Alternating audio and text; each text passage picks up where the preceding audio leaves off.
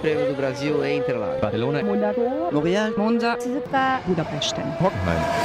Stracke an der Strecke. Der Formel 1 Podcast mit Inga Stracke.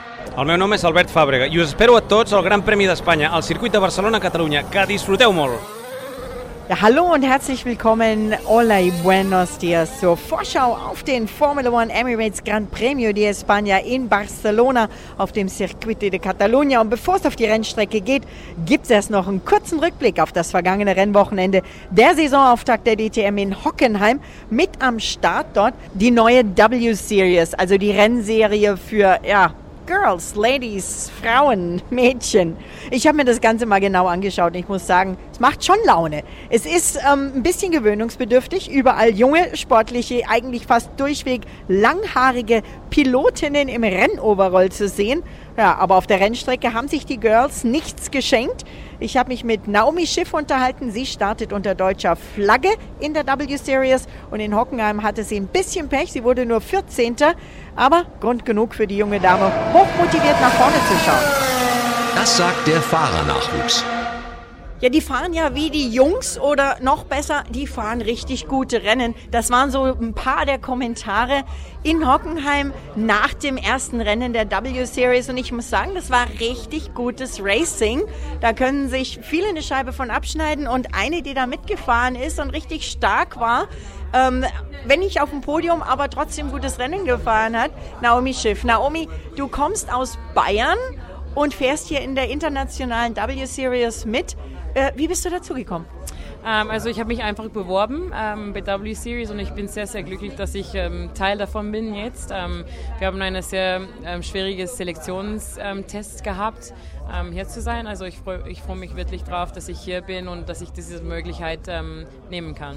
Du hast angesprochen, eine sehr schwierige Auswahl, das war tough. Ich habe das nachverfolgt. Ich kenne einige, die versucht haben, reinzukommen und die es nicht geschafft haben und gesagt haben, boah, das waren ganz schön viele Tests, die ihr da machen musstet. Eben nicht nur ins Auto setzen und fahren, sondern da war Reaktionszeit, da war auch Köpfchen mit dabei, da war ähm, Mucki mit dabei.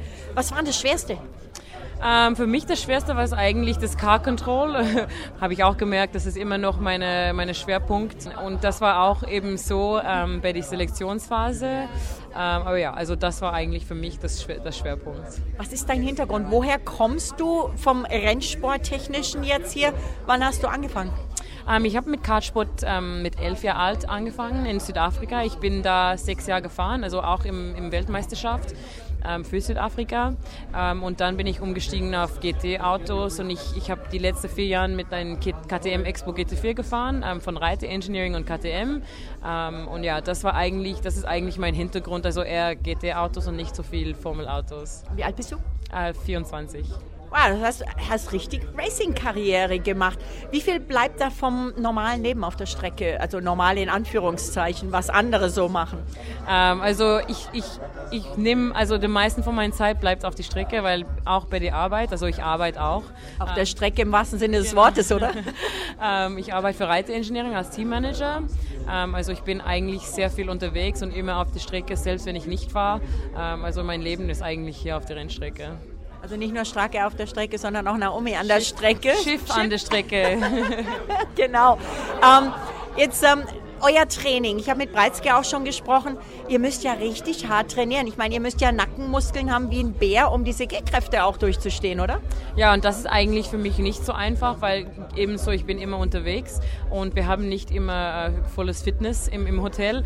Also ich muss immer mein TRX und alle Zeig Sachen Nein, mit. was? TRX, also TRX-Maschinen, also nicht Maschinen. Oder, was, was ist das für Laien? Äh, also Bänder, wo du dann mit üben kannst ähm, und auch ähm, Stärke bauen kannst. Ähm, und ja, also das heißt deine persönliche Muckibude, die du mitschleppst. Genau, also ich schleppe ziemlich viel Sachen mit, ähm, dass ich auch im Hotel trainieren kann. Ähm, oder ich gehe einfach laufen, was ich eigentlich nicht mag. Aber ja, muss einfach machen. Du bist ja auch nicht Rennläuferin, du bist Rennfahrerin. Ähm, haben die, wenn man jetzt so eine ganz blöde Laienfrage stellen würde, die mir ähm, jemand gestellt hat, als ich gesagt habe, ich gucke mir die W-Series an, Sind die Autos anders gebaut, als wenn Jungs drin sitzen würden? Weil ihr seid ja auch vom Körperbau her ein bisschen anders. Oder ist das dann nur die Sitzform? Weil ich muss ja sagen, ich komme in so ein Formel-1-Auto nicht rein. Also nein, die Autos sind nicht für uns umgebaut, ähm, überhaupt nicht. Aber die Sitze sind aber alle für uns gemacht. Also wir machen das, also die sind, das die Sitz passt nur zu mir. Ähm, und du siehst natürlich den Unterschied, weil wir sind ein bisschen breiter auf die Hüpfe, ähm, wo, die, wo die Männer sehr klein sind und die haben viel größere Schulter. Also du siehst eigentlich das Unterschied schon auf den Sitz, aber nein, die sind also nicht für uns umgebaut. Ich dachte, vielleicht ist äh, die, das Weib, die weibliche Form des Autos ein bisschen aerodynamischer. Äh, nein, leider nicht. Und ihr habt alle das gleiche Auto, das heißt, es ist richtig toughes Racing weil im Prinzip ist wirklich das, was die Formel 1 sich ja eigentlich oder die Fans der Formel 1 sich wünschen, es kommt auf den Fahrer 100 Prozent an.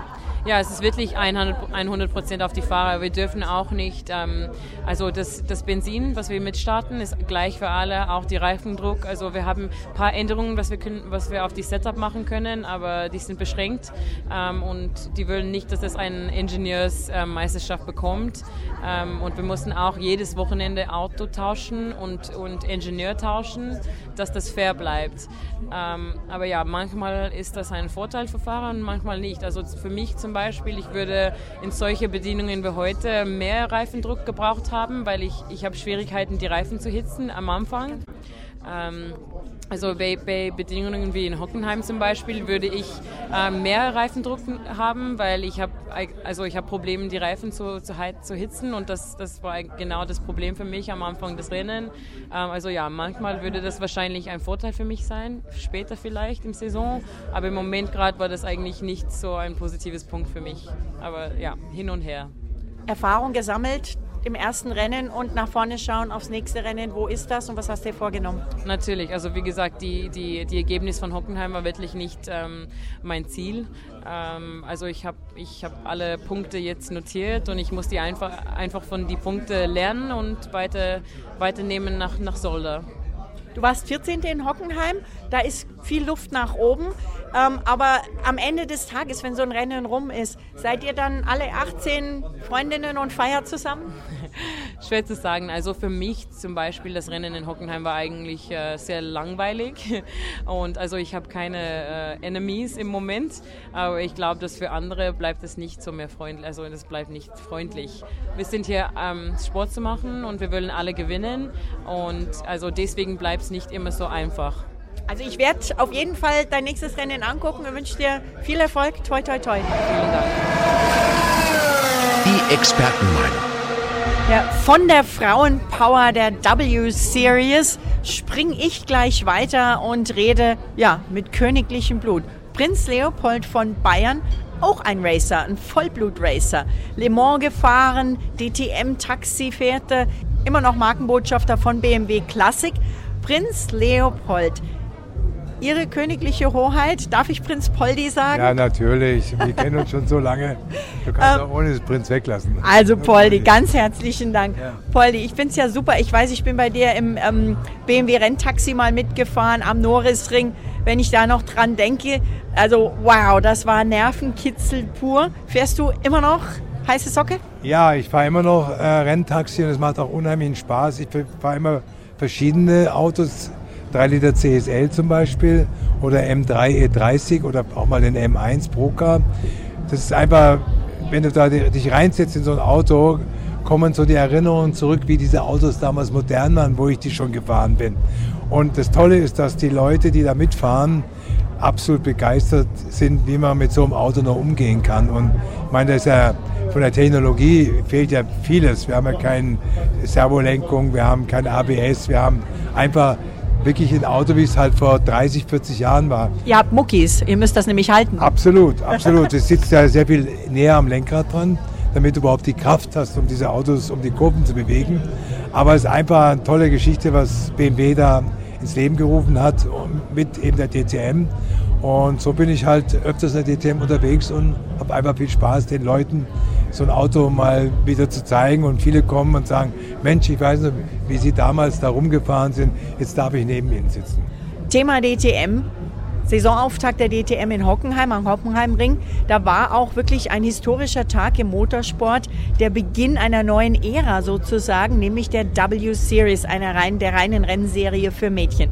Hast du dir das Rennen angeguckt? Das war nicht mädchenhaft, oder? Nee, also ich war, ich habe das erste Mal gesehen. Ich wusste ehrlich gesagt gar nicht von der Serie und habe dann, äh, wenn ich in der BMW Hospitality war, habe ich das im, plötzlich im Fernsehen gesehen, wie da mit den Formelautos rumfahren und die schenken sich nichts. Gell? Und ich dachte mir so, die, Frauen sind, oder die Damen, junge Damen, sind da etwas vorsichtig umgehen, aber da ging es richtig zur Sache und ich fand es sehr sehr schön, das anzuschauen, weil ich meine, äh, alles lauter junge Damen, die sich da beweisen wollen und ähm, war ja auch das Wetter neulich nicht so schön am Hockenheimring und haben die einfach toll gemacht. Ging ja auch gleich in der ersten Runde schon die Crashes zur Sache. Absolut, hat eine hat da den Bremspunkt verpasst und ist da durchgeschossen, hat leider noch jemand mitgenommen und die war natürlich ein Totalschaden und ich habe sie dann stehen sehen und wie sie dann etwas betreffelt waren und eben, dass es der Einsatz zu Ende war. Als du das Rennen gesehen hast, wenn du nicht wüsstest, dass da Mädels drin sitzen, wenn ähm, das Visier unten ist und das Auto fährt, weiß kein Mensch, was, äh, was für ein Geschlecht der Fahrer, die Fahrerin hat? Absolut, absolut. Also man, man wusste nicht, dass das alles junge Damen sind, aber ähm, das ist das Schöne dran, dass du dann plötzlich kriegst du die Nachricht, ja, da sitzt eine junge Dame, ich oh hoppla, also die geben auch richtig Gas. du bist, du hast neulich auch wieder Gas gegeben. Du bist kürzlich erst aus Korea zurückgekommen. Was bitte hast du da gemacht, Südkorea? Also ich war in Südkorea, ähm, habe den GT4, M4 GT4 vorgestellt an den ganzen koreanischen Händlern, BMW-Händler. Und ich habe ja noch nie so ein Auto gefahren, komme plötzlich von alten historischen Autos wieder auf moderne.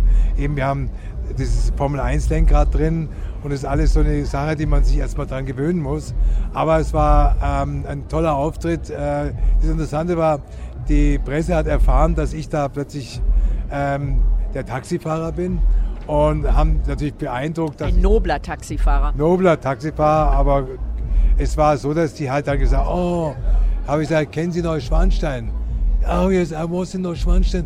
Oh, und dann sage ich, das war mal unser Schloss früher, vor 1918. Und das war halt einfach toll und, und äh, hat mir auch Spaß gemacht, auf der Rennstrecke rumzufahren. Es war auch schön warm, wie neulich am Hockenheim, da war es recht frisch. Aber ich war dort vier Tage nur, zwei Tage hingeflogen und dann zwei Tage dort aufgehalten und habe diesen GT4 gefahren und diese Händler waren begeistert. Ich danke dir ganz herzlich fürs Gespräch. Ja, danke, immer gerne. Die Rennstrecke. Hola, ¿qué tal? Barcelona steht an. Das erste Europarennen. Die Motorhomes sind wieder im Fahrerlager. Einer, der immer dabei ist, einer, der Barcelona, glaube ich, besser als seine Westentasche kennt. Das ist Bernd Mailänder, der Formel 1 Safety Car Pilot. Bernd, wie viele Runden hast du in Barcelona schon gedreht? Du bist ja da auch selber schon Rennen gefahren. Ich weiß nicht, also ich kann, kann sie nicht mehr erzählen. Ich bin mein erstes Rennen in Barcelona 92 gefahren, äh, damals noch auf Porsche, später auch in der DCM in unterschiedlichen Rennserien und natürlich im Safety Car seit dem Jahr 2000 auch schon viele Runden gedreht beim Testen, bei allem Möglichen, unter jeden Bedingungen. Also da verneigen sich äh, die Grashalme teilweise. Wenn du mit deinem Silberpfeil da durchfährst, wo bist du mit deinem Auto da am schnellsten? Mm, klar, also der, der AMG GCR Start- und Zielgerade, natürlich die längste Gerade, äh, dadurch auch die schnellste Stelle, so circa 265. Äh, schwieriger Anbremspunkt, äh, wenn man natürlich immer ein bisschen mehr möchte. Und dann aber spektakuläre Kurve direkt danach, Turn 3, eine ganz, ganz lange Rechtskurve, die auch im, im Safety Car richtig äh, flott zugeht. Ähm, seit sie umgebaut worden ist, die Strecke mit neuem Asphalt, äh, ist es sehr, sehr flach geworden. Sie hat so ein bisschen Charakter verloren, das haben auch letztes Jahr die Fahrer gesagt. Und, äh, aber die rennen trotzdem natürlich gut. Und was wichtig ist, es ist Europa-Auftakt äh, zu der Europasaison in der Formel 1. Kann man auch schon sehr viel natürlich über den Verlauf der Saison herauslesen. Kritische Stellen bzw. Überholpunkte in Barcelona. Ja, bester Überholpunkt ist natürlich äh, Start und Ziel gerade runter, ist auch eine DRS-Zone und dort sind auch die meisten Überholmanöver übers Wochenende äh, zu sehen. Unterschiedliche Strategien mit Reifen, dann geht es vielleicht auch nochmal vor Turn 4. Äh, alles andere ist dann sehr, sehr technisch, mittlerer Speedbereich. Ähm, aber sag mal, die zwei Kurven sind eigentlich da und die reichen auch ganz einfach aus, um, um zu überholen. Und man hat da schon auch oft gesehen, dass er ein Stück von, äh, von den Flügeln dann irgendwo anders gelegen ist. Also auch nicht so einfach zu überholen. Was nicht so einfach scheint in Barcelona. Ich kriege das immer wieder mit. Die Teams fahren da zum Testen vor Saisonstart. Man möchte meinen, dass sie alles aussortiert haben, dass in Barcelona keiner was machen muss. Dann kommen die dahin und irgendwas passiert und sie sagen, es ist alles anders als beim Testen. Oder sie sagen, samstags ist alles anders als am Freitag. Oftmals hat man das Gefühl, oder sie sagen es dann auch teilweise, es ist der Wind. Ist das wirklich so? Kann so ein bisschen Wind auf einmal dieses millionenteure Formel-1-Auto so aus der Rolle bringen? Ja, Wind spielt eine sehr große Rolle und in Barcelona fährt man halt äh, die Start- und Zielgerade ganz speziell sehr äh, stark äh, gegen den Wind am Anfang und wenn sich dann der Wind dreht, ja, dann hat man deutlich ganz andere äh, äh aerodynamische Verhältnisse. Ähm, es ist auch relativ viel Schmutz in der Luft, also Dreck, äh, wo sich aufwirbelt durch Parkplätze ringsherum und wenn das dann auch zusätzlich auf die Strecke gespielt wird, dann hat man wirklich äh, unterschiedliche Verhältnisse und das ist äh, sehr, sehr schwierig. Also nicht alles einfach in Viva España, aber es ist ein tolles Land. Magst du Barcelona als Stadt selbst oder bleibst du nur draußen an der Strecke? Nein, ich, äh, Spanien ist, äh, ja, ich glaube, jeder Deutscher war schon mal irgendwo in Spanien im Urlaub oder wenn nicht, soll das auf jeden Fall mal machen. Und äh, Katalonien ist, ist ein, ein, toller, toller Teil von Spanien äh, mit dem Gebirge, mit Barcelona, mit der Stadt selber als olympische Metropole aus den 9, Ende 80er, 90er, irgendwie sowas, glaube ich. Und ähm, also auf jeden Fall eine Reise wert. Essen ist toll, es gibt tolle Weine, es gibt es gibt tolles Essen, äh, man, man, man kann in der Olympischen Stadt äh, wahnsinnig klasse weggehen. Die Stadt lebt und speziell zu Formel 1 natürlich auf den Ramblas geht es absolut zu. Die ewige Bauwerke in äh, Barcelona muss man anschauen. Also man kann so ein bisschen Historik mit tollem Sightseeing, man kann auch Motorsport gucken und wenn man auch wandern will, kann man sogar in die Berge fahren. Also auf jeden Fall eine Reise wert. Also das war jetzt der perfekte Reisetipp von dir. Weißt du, wie man auf Wiedersehen sagt auf Spanisch? Adios, hasta luego. In diesem Sinne, hasta luego, Bernd. Wir hören uns wieder zum großen Preis von Monaco. Girls Talk ja, der Podcast ist heute natürlich ein bisschen girls-lastig. Wir haben mit Rennfahrerinnen gesprochen. Wir haben mit einem Prinz gesprochen, der Rennfahrerinnen toll findet. Und jetzt spreche ich mit zwei anderen Expertinnen, wirklichen Expertinnen in der Formel 1 hier. Wir sind so hier unser Dreier Girls Talk, diesmal zu dritt zusammen. Sandra Baumgartner, Reporterin für Sky in der Formel 1. Sandra, hallo. Hallo. Und natürlich Redaktionsleiterin von Autobild Motorsport, die Bianca Galoff. Bianca, wir haben dich auch schon öfters im Podcast gehabt. Hallo. Hallo. So, ganz kurz. Wir unter uns Mädels, alle drei blond, wir können drüber reden. Was halten wir denn jetzt von der W-Series? Zwiegespalten bin ich, da muss ich ganz ehrlich sein. Ich finde gut, dass viele Frauen auf einmal im Motorsport auftauchen auf einer relativ großen Bühne. Aber ich denke mir, naja, warum brauchen sie ihre eigene Rennserie? Die können genauso gut mit den Jungs auch mithalten und mitfahren und ähm, vielleicht werden sie da auch sogar ein bisschen besser aufgehoben. Aber prinzipiell eine gute Sache, dass wir jetzt Mädels haben im Motorsport, die schnell sind, die gut sind und die eine Bühne haben. Bianca? Ja, ich bin grundsätzlich Sandras Meinung. Wir reden hier natürlich immer irgendwie von äh, Equality und so und dann haben wir eine Rennserie, wo Frauen weggesperrt werden. Des, deswegen fährt ja auch Sophia Flörsch da nicht mit. Äh, aber ich habe auch mit Jamie Chadwick, mit der ersten Siegerin, gesprochen, ähm, die mir dann gesagt hat, naja, sie hat halt kein Geld, 500.000 Euro auszugeben für eine Formel-3-Saison oder so. Für sie ist es wichtig, weil sie Fahrpraxis kriegt, weil sie Aufmerksamkeit kriegt und Geld. Und es ist ein Zusatzprogramm und ein sehr gutes Zusatzprogramm. Insofern, wenn sie das so sieht, dann sehe ich das jetzt auch mal so. Das klingt fair. Ich finde es ganz gut, dass es eine Möglichkeit gibt. Ich meine, das momentane System hat es wohl offensichtlich in den letzten, sagen wir mal, 50 Jahren nicht geschafft, dass Frauen hochkommen und gegen Jungs fahren können. Allerdings muss ich sagen, es hat es irgendwie doch geschafft, weil wir haben ja die Tatjana Calderon in der Formel 2. Ganz genau. Wäre natürlich auch cool, wenn die dann mal den Schritt schafft, auch in die Formel 1. Ähm, wäre, glaube ich, mal wieder an der Zeit, ist schon ein bisschen länger her, dass eine Frau wirklich Formel 1 gefahren ist. Und da muss man sagen, also das war in den 70ern mal der Fall, in den 50ern wieso sind wir jetzt in 2019 so weit zurück? Und damals gab es, glaube ich, keine weiblichen Reporterinnen und jetzt gibt es gleich uns drei, ne? Ja, wobei ich erinnere mich an 1992, glaube ich, Giovanna Amati, aber die war auch eher dann berühmt dafür, dass sie mit diversen Herren im Fahrerlager auch äh, das ein oder andere Techtelmechtel hatte. Da waren wir aber alle noch nicht dabei. Ähm, einer, der dabei ist, ähm, den wir alle drei immer hautnah erleben, wechseln wir mal ganz krass das Thema, Sebastian Vettel. Bei Ferrari läuft es nicht so wie bei Mercedes, das kann man ganz klar sagen. Ähm, wie ist denn der Sepp drauf, Sandra? Oder erstmal Bianca. Ich glaube, du hast ihn zuerst erlebt in der Pressekonferenz. Ja, ich habe ihn in einer offiziellen FIA-Pressekonferenz erlebt und da machte er auf mich einen äh, leicht mürrisch genervten Eindruck, muss ich sagen. Hat die ganze Zeit unterm Tisch entweder mit dem Handy gespielt oder keine Ahnung, Geht was er gar gemacht nicht. hat. Äh, geht gar nicht. Finde ich eigentlich gesagt- Finde ich ehrlich gesagt auch nicht so gut, weil es so ein bisschen ja, respektlos rüberkommt. Ähm, also ich hatte den Eindruck, er hatte da jetzt nicht wirklich Bock, uns Journalisten Rede und Antwort zu stehen. Selbst als eine Frage nach seiner Eintracht kam, äh, wollte er erst gar nichts dazu sagen. Nein. Ja, hat mich ein bisschen gewundert. Also äh, ja, die Motivation muss da noch ein bisschen zunehmen. Aber soweit ich das von Sandra gehört habe, hat sie das dann schon wenige Minuten später. Ähm, ja, ich höre das ja immer. Also ich höre diese, diese FIA-Pressekonferenz immer und habe mir auch schon gedacht, oh oh, das kann ja gleich ein richtiger Spaß werden, wenn der zu uns zu den TV-Stationen zum Interview kommt. Aber da war dann ähm, der Vettel auf einmal ganz anders. Ähm, Hast du ihn so angestrahlt? Ich strahle ihn immer an, weil ich dann hoffe, dass ich, Ich was weiß. Positives zurückbekomme. Klappt manchmal, klappt manchmal auch nicht so gut. Dieses Mal aber hat es, glaube ich, mit mir dann auch gar nichts zu tun. Der kam runter, total gut gelaunt, Riesengrinsen im Gesicht, hat Witze gerissen mit uns, ähm, sodass der erste Journalist sogar ein bisschen Schwierigkeiten hatte, seine Frage überhaupt zu platzieren, weil er einfach nur Witze gerissen hat. Und er wirkte einfach wirklich locker. Nicht aufgesetzt locker, sondern einfach in sich ruhend und irgendwie entspannt. Vielleicht hat er mal kurz auf das Lenkrad von seinem Teamkollegen geschaut. Bei Charles Leclerc steht nämlich auf dem Lenkrad oder stand zumindest, habe ich gesehen in Baku, stay positive, also bleib positiv auf dem Lenkrad. Aber das ist keine grundsätzliche Message, damit der Leclerc da, der Monegasse, immer in seinen Helm grinst, Bianca, oder?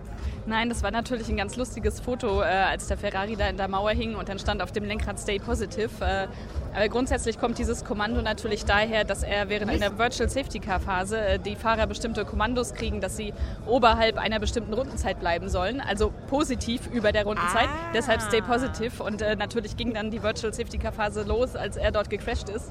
Das Foto natürlich von dem Ferrari dann in der Mauer mit dem Kommando ist schon geil. Keine Smiley, keine Smiley-Message, oder?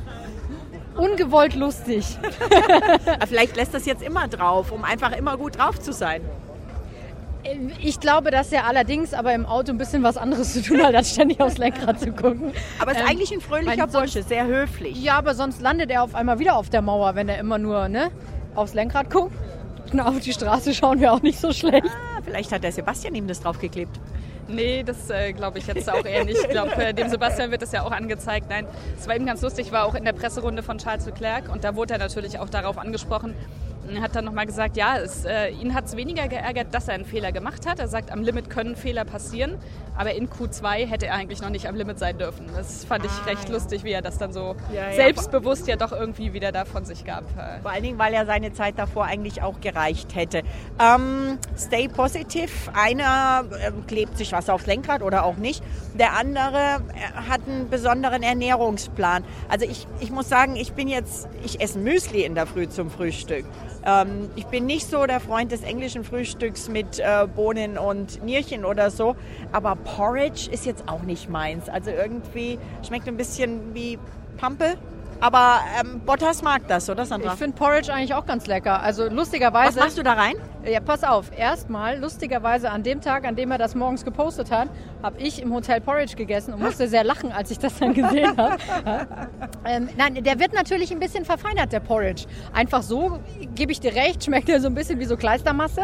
Aber so mit bisschen Kann, Früchten. kann man vielleicht auch ein bisschen eine Tapete an die Wand mithängen? Bestimmt, ja. Aber mit so ein bisschen Früchten drin, ein bisschen Zimt drauf, Agavendicksaft und so Sachen rein, kann man den schon ganz lecker machen. Und er hält halt so lang satt.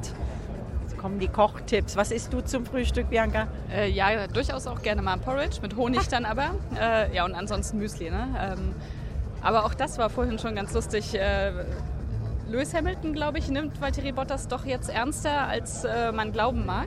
Auch wenn er das selbst nicht so sagen will. Denn er hat vorhin gesagt, naja, der Valtteri war ja in den letzten Saisons auch am Anfang des Jahres immer stark.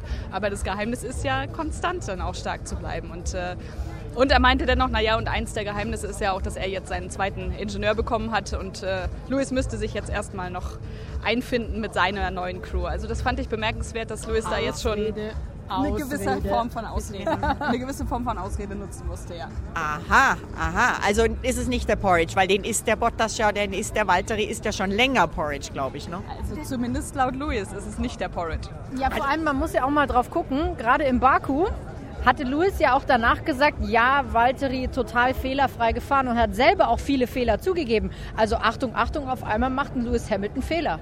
Haben wir auch so länger nicht mehr gesehen. Haha, Fehler und Lewis ist ein gutes Stichwort. Nicht auf der Strecke, aber manchmal vielleicht der Griff in den Kleiderschrank. Ähm, ein Fehler. also dieser, dieser, manche haben es in den Social Medien als ähm, als Testbild, Fernsehtestbild bezeichnet, diesen Anzug, diesen Flimmeranzug schwarz-silber, äh, ich kann es gar nicht beschreiben, äh, also, gezackten. ja, Moment, aber ich als die Tante vom Fernsehen, ne, schaut euch mal ein Fernsehtestbild an. Da sind extrem viele Farben dabei, weil sonst würde das nämlich gar nichts bringen. Aber früher, als noch Schwarz-Weiß-Fernsehen gab, ja, da nicht. Okay, aber... Das haben wir noch nicht mehr mitgekriegt. ich habe auch nur Fotos gesehen. Nein, ich muss ganz ehrlich sagen, ähm, ich mag das. Ich finde das cool, dass er sich einfach auch mal ein bisschen was traut und einfach sich ausprobiert und Bock Bock hat, das anzuziehen, was ihm gerade irgendwie einfällt. Egal, ob das jetzt alle toll finden oder nicht. Ich mag das. Macht die Welt ein bisschen bunter. Wir haben was, um drüber zu reden. Und ähm, könnte, also ich meine, besser als jeden Tag in der gleichen zerrissenen Jeans und im Polohemd rumzulaufen. Ja, ähm, nee, zerrissene Jeans hat der Walteri auch nicht an. Aber so bunt, so ein bunter Kleidervogel ist der Finne nicht. Äh, nee, äh, definitiv nicht. Also fällt Aber er hat einen Bart. Äh, er hat auf jeden Fall einen Bart. Ähm, mir fällt jetzt auch zu seinem Kleidungsstil gar nicht wirklich was ein. Was ich noch sagen wollte, ist, ich fand den Anzug von Louis jetzt auch nicht so schlimm. Dafür aber diesen Jogginganzug, das gelbe ja. Etwas, was aussah wie ein Ganzkörperkondom. Und dann noch dieses äh, Schleifchen, was er sich oben um seinen äh, Kopf gebunden hatte. Ja, das, ja, das, das ist dann in der Tat nicht meins. Die Modewelt weiß ja, was Karl Lagerfeld gesagt hat über Leute, die in Jogginganzügen rumlaufen. Machen wir nochmal eine 380-Grad-Wendung. Technik, Flügel ähm, Zusatzflügel, Motoren, die auf Motoren-Updates oder neue Motoren, die auf einmal schon, ähm, keine Ahnung, einen Monat zu früh kommen.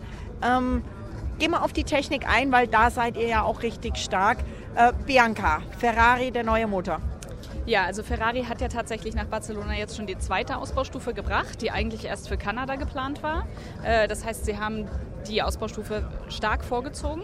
Aber Mattia Binotto hat das ja gerechtfertigt damit, dass hier alle Teams mit Updates kommen und dass es ab jetzt um die Wurst geht. Ne? Und das stimmt halt auch. Und, äh, Sebastian hat dazu auch noch was Lustiges gesagt, weil ich hatte ihn auch dann gefragt, ob es ein Problem sein kann hinten raus zur Saison, wenn sie jetzt schon so früh den zweiten Motor verbraten wegen den Strafen etc.